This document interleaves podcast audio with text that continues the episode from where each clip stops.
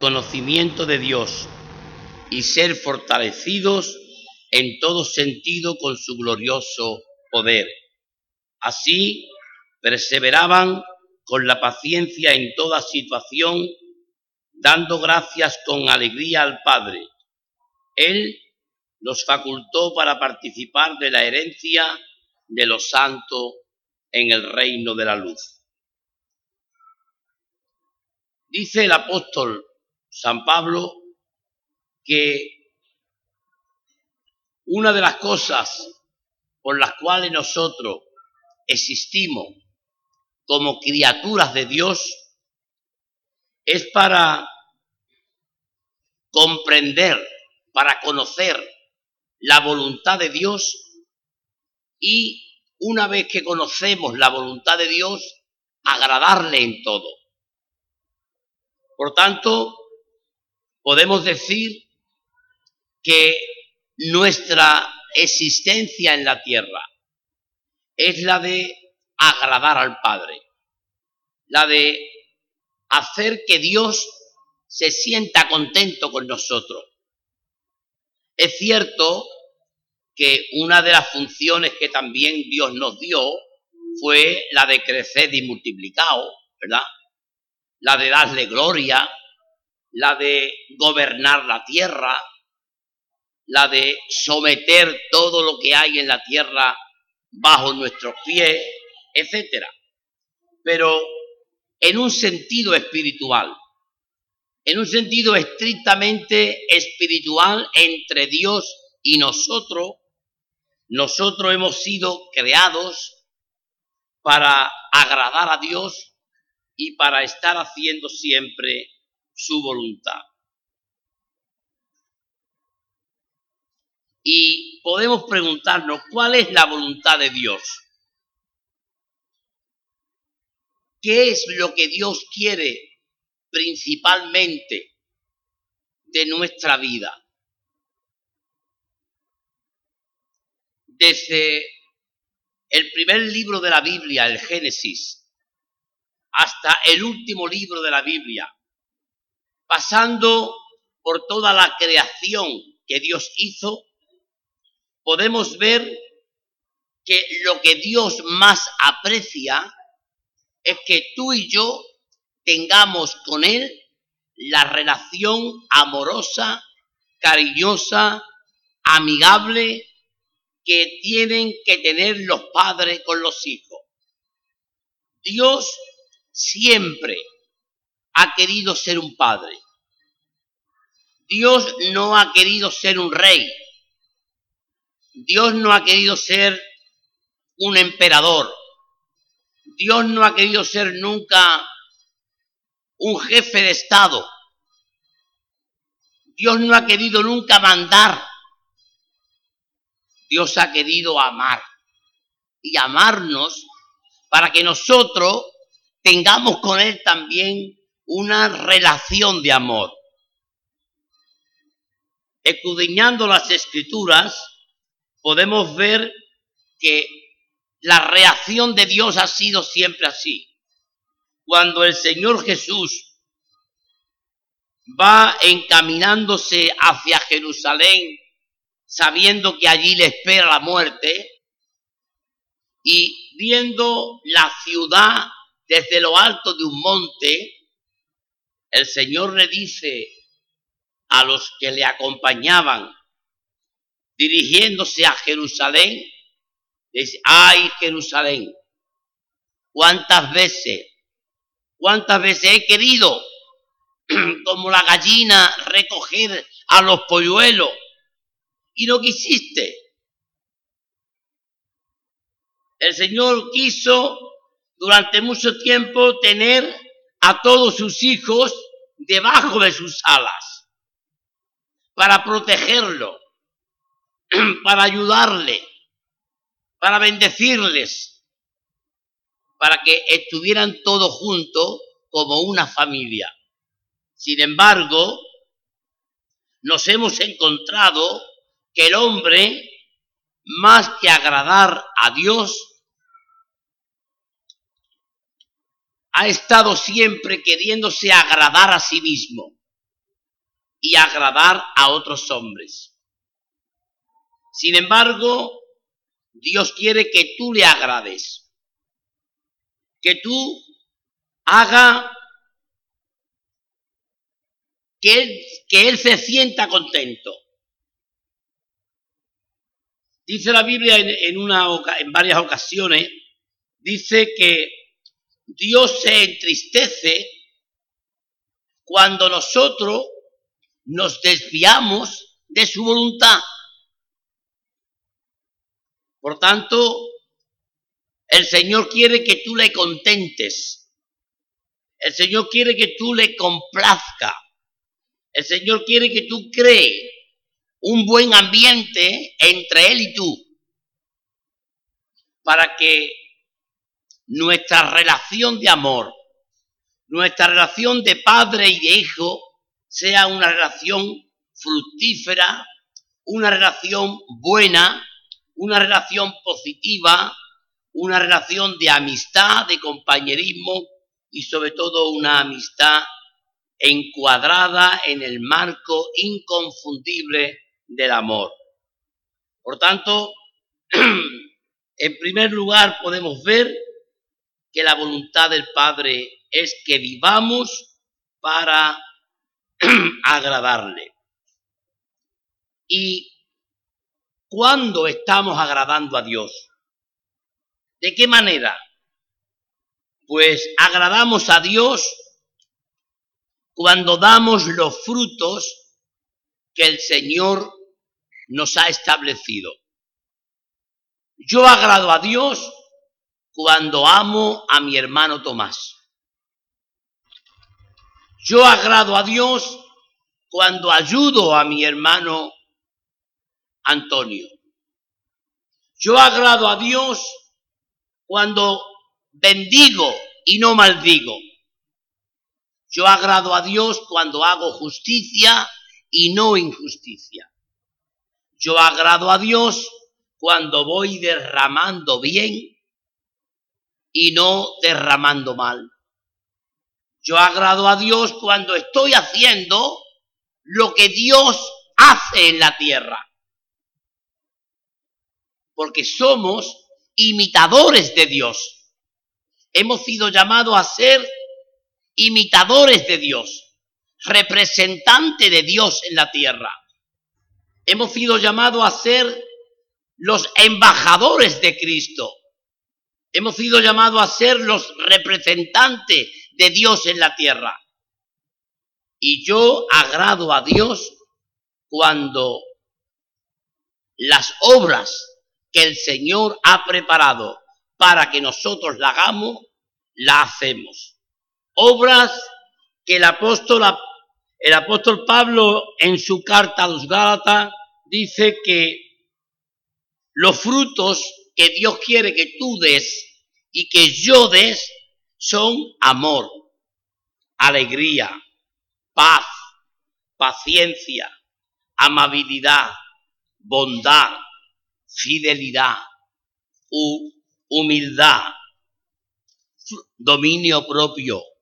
Frutos que van haciendo que mi vida sea lo más agradable posible a Dios.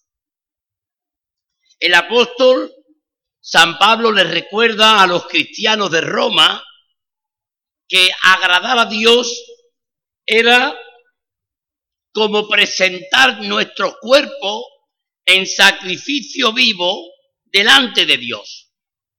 Y dice Romanos en el primer, eh, en el capítulo 12, nos dice, por tanto, hermanos, tomando en cuenta la misericordia de Dios, le ruego que cada uno de ustedes en adoración espiritual ofrezca su cuerpo como sacrificio vivo, santo y agradable a Dios. No, no se amolden ustedes al mundo actual, sino sean transformados por medio de la renovación de vuestra mente. Así podrán comprobar cuál es la voluntad de Dios, buena, agradable y perfecta. Fijaos lo que el apóstol inspirado por el Espíritu Santo le está diciendo a estos cristianos y también a nosotros. Hermanos, si tú quieres agradar a Dios, tienes que poner tu vida al servicio de Dios. Si tú quieres agradar a Dios, tú tienes que hacer su voluntad. Tienes que poner en práctica los frutos que Dios ha establecido, que son frutos del Espíritu y que están ahí para nuestra edificación, pero también para edificación de los oyentes. Esto quiere decir, por tanto, que a medida que nosotros permanecemos en la voluntad de Dios, en la medida que permanecemos delante del altar de Dios, como un sacrificio santo y agradable, el Espíritu Santo comienza a producir en nosotros frutos dignos de arrepentimiento y también, como no, frutos dignos de que somos hijos de ese Padre. Porque Dios es nuestro Padre. Un Padre que quiere que sus hijos se parezcan a Él.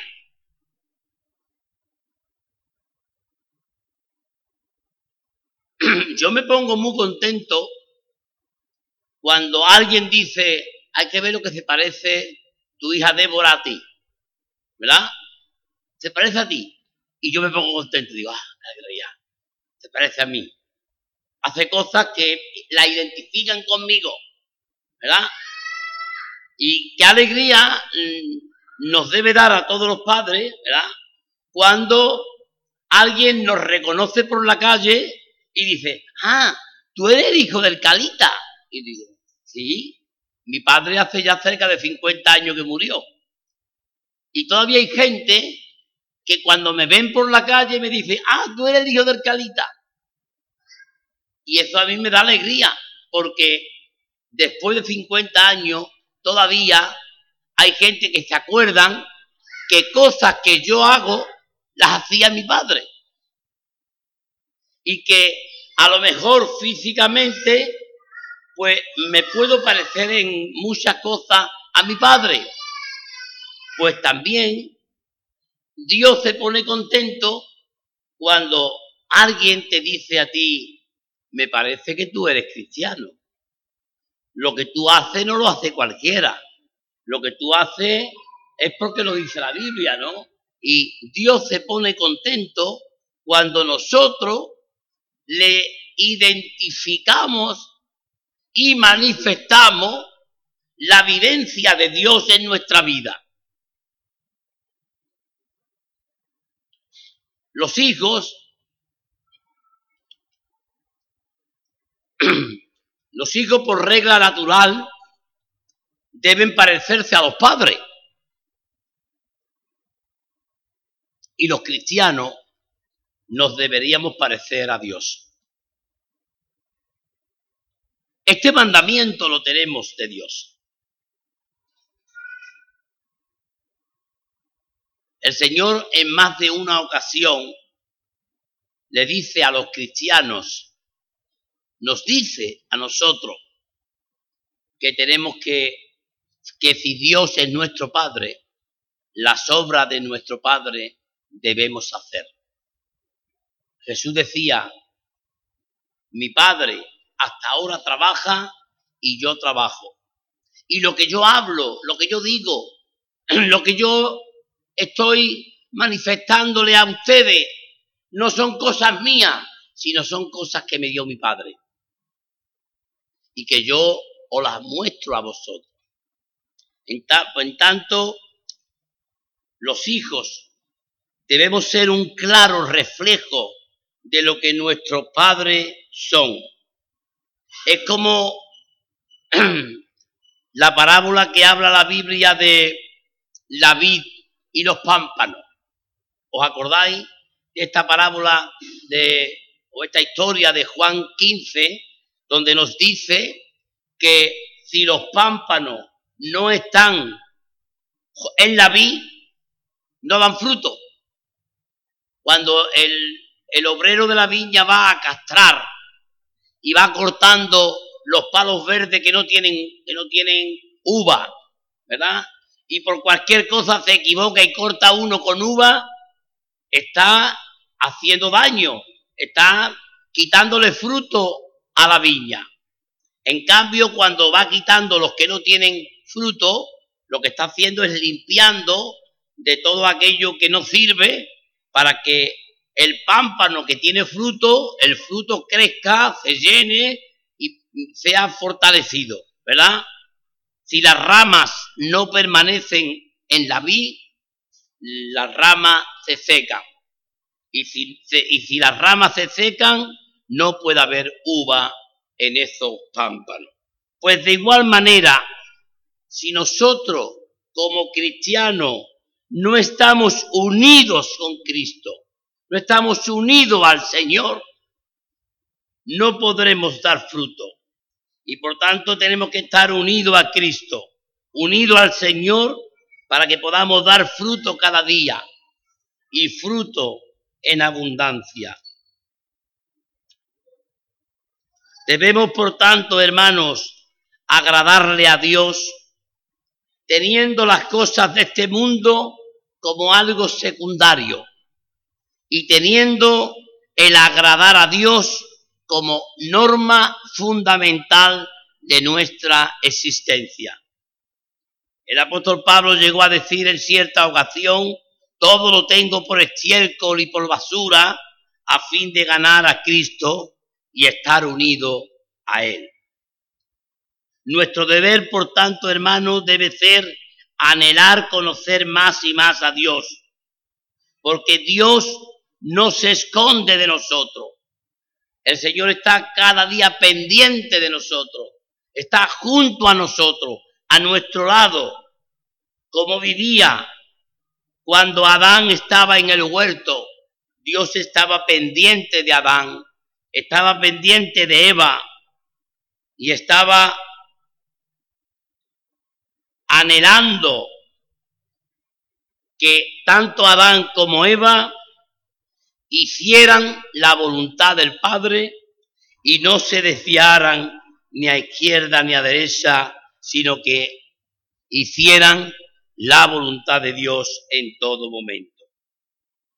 Hay algo muy importante que a veces olvidamos. Y es que Dios, como sabe que por las buenas muchas veces nosotros no hacemos su voluntad, Dios dice, bueno, pues la hacer por las malas. Como no aprende cuando yo te doy miel, pues a veces aprende cuando te doy hiel. No aprende cuando te doy una caricia, pues a veces aprende cuando te doy un casete. Y yo creo que muchas veces a la vida del cristiano, de la cristiana, vienen momentos de dificultades, momentos difíciles, para que nosotros nos demos cuenta de dónde estamos y quiénes somos. Porque cuando todo va bien, qué alegría, todo va bien, Dios es mi Padre. Le glorifico, le alabo, le bendigo. Todo va bien. Pero ¿y cuando las cosas se tuercen y vienen mal? ¿Qué pasa? ¿Qué pasa cuando en nuestra vida las cosas buenas van cambiando? Y lo que era bueno empieza a cambiarse para regular. Y lo que era regular se, se cambia para malo. ¿Qué ocurre? Pues hermanos, tenemos que tener cuenta de que Dios dice que Él corrige nuestras desviaciones para llevarnos al buen camino. Cuando Dios me ve a mí, que yo me estoy separando de su voluntad, Dios usa las herramientas del mundo para meterme de nuevo en la vereda. Porque muchas veces podemos pensar que estamos agradando a Dios y lo que estamos haciendo es agradándonos a nosotros mismos. Hay ejemplos bíblicos muy contundentes que nos habla acerca de la corrección divina, de cómo Dios va intentando de encauzarnos siempre por el camino correcto para que nosotros no nos salgamos del camino que Él nos ha establecido. Y recuerdo a la mujer de Job.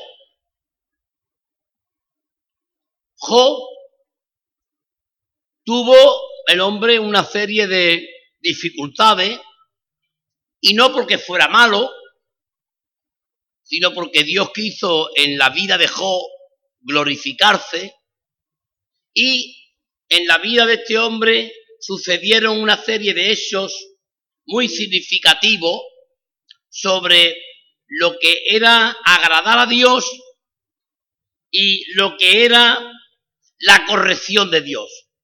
Y la mujer de Job, que era muy inteligente, le dice a Job, anda Job, maldice a Dios y muérete. Mira la de, de cosas que te está pasando. Te ha muerto los hijos, te ha muerto el ganado, se ha caído los trigos, se te ha perdido, ¿lo ha perdido todo? Pues ya, ¿qué te queda? Maldice a Dios, anda y muérete. Hijo le dice a la mujer, si recibimos las cosas buenas de Dios, ¿por qué no vamos a recibir también las que vienen malas? ¿Por qué? Dios nada más que va a estar para las cosas buenas. Cuando Dios nos quiere reprender y nos quiere corregir, no vamos a recoger también aquellas cosas que no son tan agradables para nosotros. Y es verdad, a veces Dios tiene que usar cosas que no son buenas de este mundo para darnos las cosas buenas del cielo. Cuando vivimos para agradar a Dios, es cuando nosotros vamos a llegar a entender que una vez pasada la prueba, es el comienzo de una perfección que Dios quiere crear en nosotros. Me gustaría terminar en esta mañana con una historia que se cuenta de, una taza y un alfarero. Dice que una pareja que solía ir a Inglaterra de visita, cuando iba a un pueblo de allí de, Inglaterra, siempre se paraban a una tienda de antigüedades. Y en este viaje, el marido y la mujer celebraban el 25 aniversario de bodas. Y a los dos les gustaban las antigüedades. Y especialmente les gustaban los objetos hechos con arcilla, especialmente las tazas de té. Y paseando por la tienda, dicen que observaron una taza de té muy bonita. Una taza de té con, con un colorido precioso, con una terminación exquisita. Es decir, era una taza hermosa, que la mujer exclamó, nunca he visto una taza como esta. Mientras la mujer estaba viendo la taza, dice que la taza de repente habló. Esto es una fábula. La taza habló y la taza le dice a la mujer, No siempre fui una taza bonita de té. Hubo un tiempo en que yo era solo un pedazo de arcilla. Pero mi maestro me tomó y me amasó.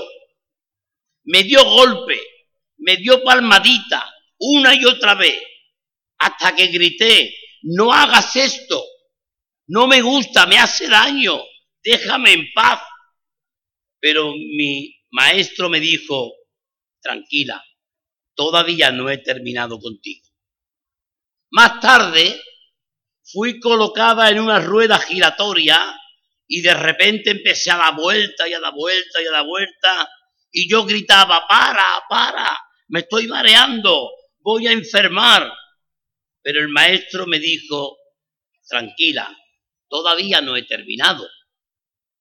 Y me puso de nuevo y me hizo, me siguió dando vueltas y me hizo agujero y me dobló y volvió a, doblarme y me empezó a, a gusto de él, empezó a retorcerme y entonces cuando ya estaba retorcida me puso en un horno. Nunca había sentido tanto calor y grité y golpeé la puerta del horno con fuerza y gritaba, ayudadme, sacadme de aquí. Yo podía ver a mi maestro a través de la puerta y podía leer sus labios diciéndome, tranquila, no he terminado todavía. Cuando yo pensaba que no podía soportar ni un minuto más, se abrió la puerta. Cuidadosamente me sacó y me puso en la mesa y comencé a enfriarme. ¡Qué bien! dije yo. Me sentía fuera del horno. Qué bien se estaba al fresquito en lo alto de la mesa. Esto está mucho mejor de lo que pensé, dije. Pero tras enfriarme, me cogió y con una brosa empezó a pintarme por todos lados. Los vapores de la pintura eran horribles y pensé que me iba a ahogar. Y le dije, por favor, no me pintes más. Detente, párate. Y él me dijo, tranquila, todavía no he terminado. Entonces de repente me cogió de nuevo y me puso en el horno. Pero no como la primera vez. Esta vez el horno estaba el doble de caliente y simplemente pensé, me derrito. Y empecé a gritar, a llorar, a rogar. Estaba convencida de que nunca lo lograría. Cuando ya estaba lista para rendirme, justamente entonces se abrió la puerta. Me sacó de nuevo y me puso en la mesa donde me enfrié y esperé. Y preguntándome qué era lo próximo que me iba a hacer, cogió un espejo y me dijo, ya he terminado, mírate. Y dije, ¿esa soy yo? No puedo ser yo. Es hermosa. Yo era un trozo de barro. De un trozo de barro tú has sacado esto.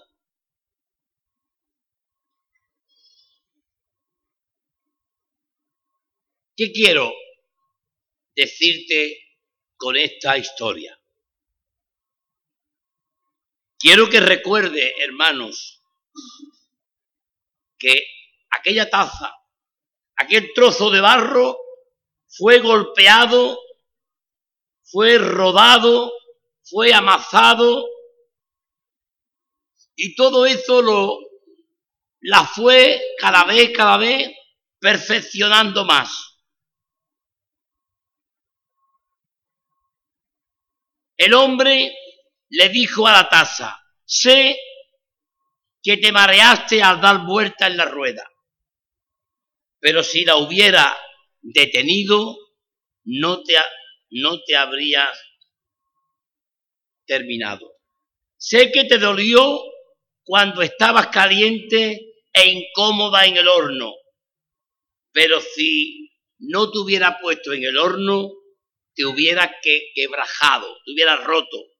Sé que los vapores eran malos cuando terminé de pintarte y te puse allí, pero si no lo hubiese hecho, nunca te hubieses endurecido. No hubieras tenido color alguno en tu vida. Si no te hubiera puesto por segunda vez en el horno, no hubieras sobrevivido mucho porque tu dureza no habría aguantado. Ahora eres un producto terminado. Ahora eres lo que tenía en mente cuando comencé mi obra contigo. Dios, por tanto, hermanos, sabe lo que Él tiene que hacer con nosotros. Dios es el alfarero y nosotros somos su arcilla. Él nos mordea como quiere y nos expone a distintas presiones para que podamos convertirnos en una gran pieza de arte perfecta que cumpla la voluntad de Dios buena, agradable y perfecta. ¿Cuál es la voluntad de Dios? Que vivamos para agradarle. Para esto fuimos creados, para ser agradable a Dios en todo. Para esto fuimos creados, para dar fruto, para conocerle mejor, para que a través de los sufrimientos, de los padecimientos, de los momentos difíciles, pudiéramos nosotros ser más fuerte, más resistente y más cumplidores de la voluntad de Dios, agradable y perfecta. Así que hermanos, nos dice la palabra, presentéis vuestro cuerpo en sacrificio vivo, santo, agradable a Dios, que es vuestro culto racional. No os conforméis a este siglo, sino transformaos por medio de la renovación de vuestro entendimiento para que comprobéis cuál sea la buena voluntad de Dios, agradable y perfecta. La finalidad última que Dios tiene para la vida de cada uno de nosotros es que nosotros vivamos cada día para agradar a Dios. Es preferible, dice la Biblia, agradar a Dios que a los hombres. Por tanto, hermanos, hermanas, cada día lucha por agradar a Dios. Si a Dios le gusta que tú seas una persona amable, sea amable. Si a Dios le gusta que tú seas una persona cariñosa, sé cariñosa. Si a Dios le gusta que tú seas una persona que diga la verdad, di la verdad. Si a Dios le gusta que tú seas una persona eh, servidora, sé una persona servidora. Es decir, agrada a Dios. Porque esta es la gran finalidad que tiene nuestra existencia aquí en la tierra. Hagámonos servidores de Dios y no seamos, por tanto, servidores de los hombres. Amén.